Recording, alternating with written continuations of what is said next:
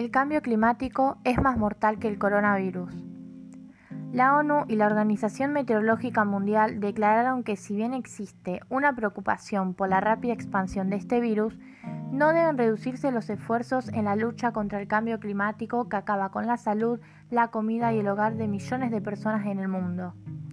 Si bien en este momento hay una preocupación a nivel global por la rápida expansión del coronavirus, el informe sobre el estado del clima mundial de la Organización Meteorológica, dado a conocer de manera conjunta con la Organización de Naciones Unidas, llama la atención sobre la importancia de trabajar para mitigar las afectaciones generadas por el cambio climático, pues son millones de personas afectadas por esta problemática.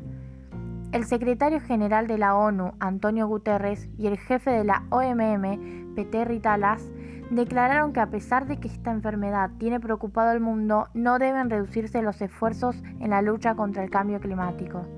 El coronavirus es una enfermedad que esperamos que sea temporal, con impactos temporales, pero el cambio climático ha estado allí por muchos años y se mantendrá por muchas décadas y requiere de acción continua.